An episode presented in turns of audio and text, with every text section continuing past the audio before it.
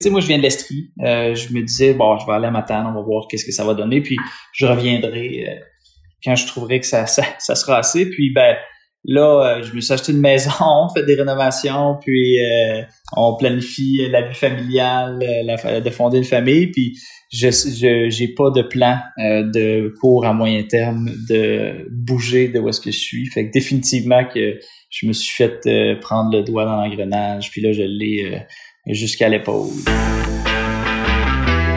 Destination Pratique Région, un balado sur la pratique de la médecine en région. Une présentation de Saros, soit le soutien aux régions pour le recrutement d'omnipraticiens et de spécialistes. Aujourd'hui, apprendre à mieux se connaître pour faire le meilleur choix.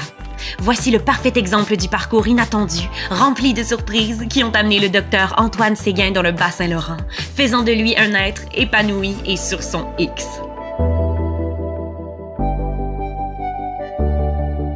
je pense que je me suis toujours relativement bien connu. Je pense que j'ai eu une capacité d'introspection euh, plutôt bonne depuis mon, parcours médical. Je m'appelle Antoine Séguin. Je suis euh, médecin euh, généraliste avec une spécialisation en médecine d'urgence à l'hôpital de Matane. j'ai un petit faible pour les comédies romantiques. On sort de notre résidence en médecine familiale, on est relativement jeune, puis je pense que il faut pas se leurrer que la médecine, c'est un apprentissage qui, dure tout au long de la vie. Puis en tant que médecin, définitivement que je me connaissais pas beaucoup. En tant qu'être humain, j'avais une idée de ce que je souhaitais. Euh, je savais que je voulais faire de la pratique de région, que la vie région m'intéressait. Euh, je savais que je voulais euh, toucher à tout, point de vue médical. Je voulais être un, une espèce de couteau suisse euh, de la médecine, c'est-à-dire faire le, plus d'affaires différentes possibles. Mais euh, je pense que en ayant ces grandes lignes-là euh, d'introspection, ça m'a permis de prendre la bonne décision de venir m'installer en région, à Matane, puis d'apprendre à me connaître un, peu plus. Puis c'est ce que je trouve beau de, la, pratique qu'on fait, puis la, médecine qu'on fait en région, c'est qu'évidemment, on est exposé euh, à beaucoup, beaucoup, beaucoup de pathologies différentes, les clientèles qu'on voit, les patients qu'on voit, les pathologies. On est laissé à nous-mêmes, euh, fait qu'on grandit euh, à une vitesse exponentielle en tant que praticien. Puis je pense aussi en tant qu'humain parce qu'on a des responsabilités un peu plus grandes, un peu plus rapidement, surtout au niveau administratif. J'ai été chef de l'urgence après un an de pratique seulement. Fait ça, ça m'a appris euh, à avoir à me débrouiller puis à avoir euh, développé un sens du leadership que, que je me connaissais un petit peu, mais euh, que je suis agréablement surpris de découvrir encore plus là, plus je, plus je fais ces rôles-là.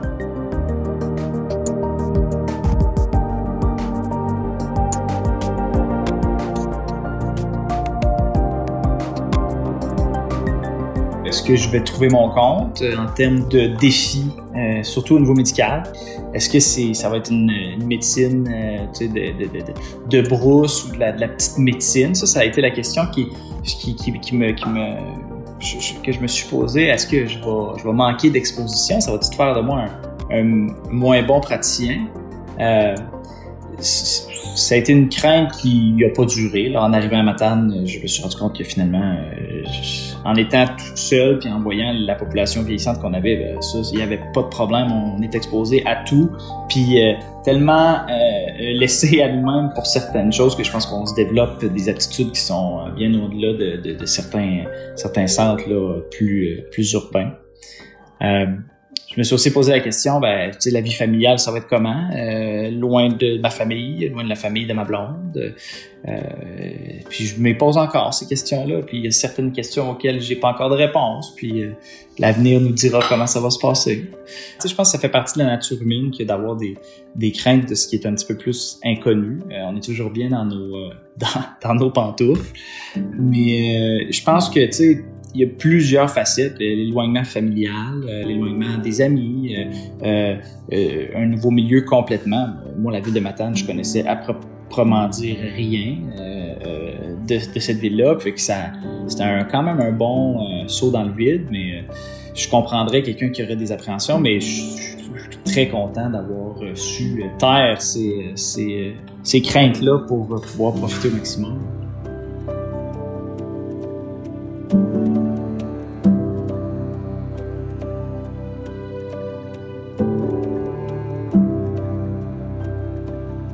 J'ai toujours eu un intérêt pour les soins palliatifs, ne serait-ce que ça, dans ma formation médicale. Euh, j'ai euh, perdu ma, ma, ma, maman du cancer du, euh, poumon alors que trois jours avant que je commence ma résidence en médecine familiale. Puis elle est décédée à la maison. Elle n'a pas eu l'accès à la médecine à mourir parce que c'était pas encore dans les textes de loi à ce moment-là. Mais sa mort a été d'une dignité incomparable. Puis au fil du temps de ma formation, ben, j'ai été en contact de plus en plus avec la, clientèle, les, les, patients en soins palliatifs. Puis je pense que d'avoir vécu ce que j'ai vécu euh, m'a permis d'amener une dimension un peu plus humaine aux soins palliatifs. Puis quand l'aide médicale à mourir est devenue euh, légale, ben, je me suis intéressé tout de suite parce que j'en entendais parler, euh, les gens nous mentionnaient, puis de pouvoir offrir ça aux gens qui sont pour une la plupart en, perte de capacité, en perte de, moyens, en perte de contrôle presque total sur sur leur vie, leur fonction corporelle, de pouvoir leur donner la chance de, de décider de comment et quand va se passer leur, euh, leur mort. Euh, c'est quelque chose qui est, euh, qui est tellement puissant de pouvoir redonner ce contrôle-là à ces gens-là. Puis la mort, évidemment, on dit qu'il n'y a aucune certitude, mais je pense que la seule certitude, c'est qu'on va mourir. Puis plutôt que d'essayer de l'empêcher, ben, la seule chose qu'on peut faire, c'est d'essayer de l'embellir. Puis je pense que l'aide médicale à mourir, c'est définitivement quelque chose qui, euh, qui embellit la mort, ne serait-ce que pour la personne qui la vit, euh, mais aussi pour les proches qui l'accompagnent là-dedans.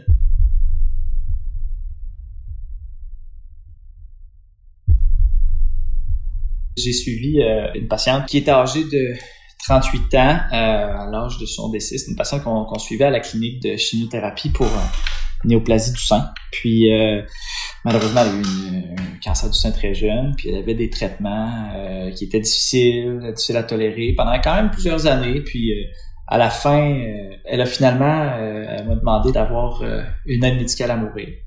Quand le moment est venu, je suis arrivé chez elle. on a fait ça à son domicile. Puis euh, c'est une patiente qui aimait beaucoup les, euh, les Backstreet Boys. Puis euh, moi je suis arrivé, était accompagnée de plusieurs personnes, on était peut-être une vingtaine dans la maison.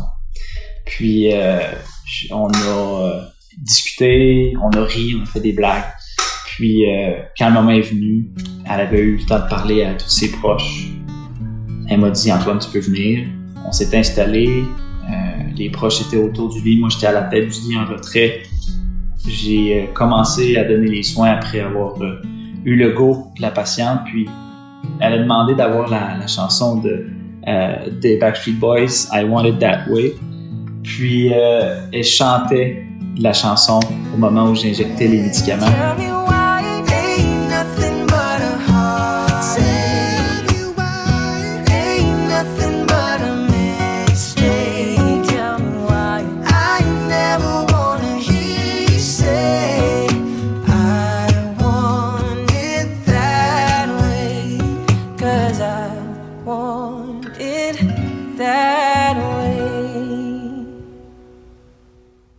J'adore euh, quand ça saigne, j'adore quand ça va mal à l'urgence. C'est, je pense, ces cas-là qui me, me touchent le plus puis que je retiens le plus.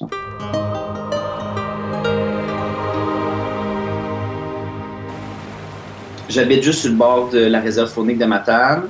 Euh, puis euh, on est à une heure des Chichas, qui fait qu'on va faire beaucoup de ski l'hiver. L'été, je me suis mis à la pêche au saumon, fait que je pêche le saumon beaucoup. J'habite à 5 minutes de la rivière. Fait que euh, ça, ça permet de faire ma méditation active euh, euh, sur le bord de la rivière dans un environnement féerique.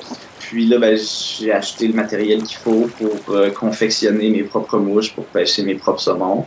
Fait que ça fait... Puis tu sais, c'est comme une petite activité de minutie avec un petit côté artistique. Puis puis c'est très, euh, très répétitif, là, fait que ça fait une espèce de petite méditation consciente, mais en même temps, on a un produit fini à la fin, puis euh, qui peut être utile euh, dans les autres activités que je fais. Là.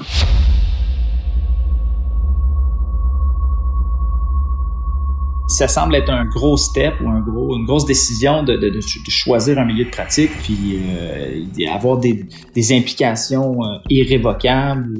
Mais je, je pense que il y a moyen de, de se découvrir et d'être heureux peu importe où est-ce qu'on va. Puis je pense que la pratique de région ben, nous permet de, de, de, développer de plus en plus de d'aptitudes ou en fait de, trouver un, une job qui nous, euh, qui nous ressemble le plus, puis la, la former à notre image un petit peu plus, effectivement. Il faut se faire confiance, puis il faut pas avoir peur de foncer.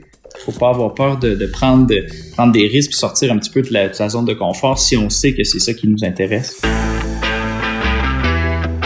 Retrouvez tous les épisodes de la série Destination Pratique Région sur les plateformes d'écoute en ligne. Pour plus d'informations sur les régions Saros, visitez saros.ca ou suivez-nous sur les réseaux sociaux. Dans le prochain épisode, J'ai fait un accouchement, puis la madame était en grosse hémorragie, puis ça me coulait tout dessus. Le patron savait pas que ça m'écœurait, mais la résidente avec qui que j'étais me connaissait, puis elle savait, là, elle était pliée en deux, tu sais, dit, on le convaincra pas de faire de l'obstétrique.